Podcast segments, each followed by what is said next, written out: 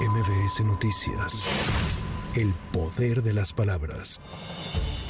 En compañía de un grupo de senadores de oposición, trabajadores del Poder Judicial acudieron al Senado de la República para aclarar que no gozan de privilegios y exigir que se respeten sus derechos laborales. En ese sentido, destacaron que los fideicomisos que se pretenden extinguir fueron creados hace más de 25 años con aportaciones de los propios trabajadores. Venimos en defensa de nuestras prestaciones laborales, prestaciones laborales que se quieren afectar con la eliminación de los fideicomisos del Poder Judicial de la Federación. Yo tengo 22 años de trabajar en el Poder Judicial y jamás he visto un acto de corrupción, ni una dádiva, ni estamos de brazos caídos, ni nos vamos de vacaciones a cada rato, ni gozamos de prerrogativas, ni de lujos, ni de frivolidades. Nuestro salario es para mantener una vida digna.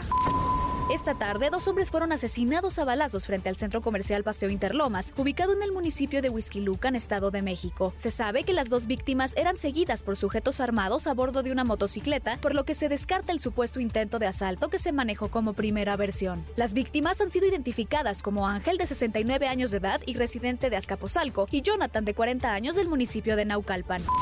El piloto Carlos Alberto Gordoa Álvarez murió calcinado la tarde de este miércoles luego de sufrir un accidente en el tramo carretero cercano al municipio de Armadillo de los Infante en San Luis Potosí, durante la etapa 6 de la carrera panamericana 2023. Además, su copiloto se encuentra grave tras sufrir múltiples quemaduras en gran parte del cuerpo. La tormenta tropical Norma, que se formó ayer en el Océano Pacífico, se intensificó este miércoles a huracán categoría 1 en la escala de Saffir-Simpson, así lo informó la Comisión Nacional del Agua. Por lo anterior, se presentarán lluvias intensas en Jalisco, Colima, Michoacán y Guerrero. La Suprema Corte de Justicia de la Nación declaró inconstitucionales diversos artículos del Código Penal de Chihuahua que criminalizan el aborto. Sin embargo, la primera sala rechazó ordenar al Congreso local legislar para derogarlos. Para MBS Noticias, Tamara Moreno. MBS Noticias. El poder de las palabras.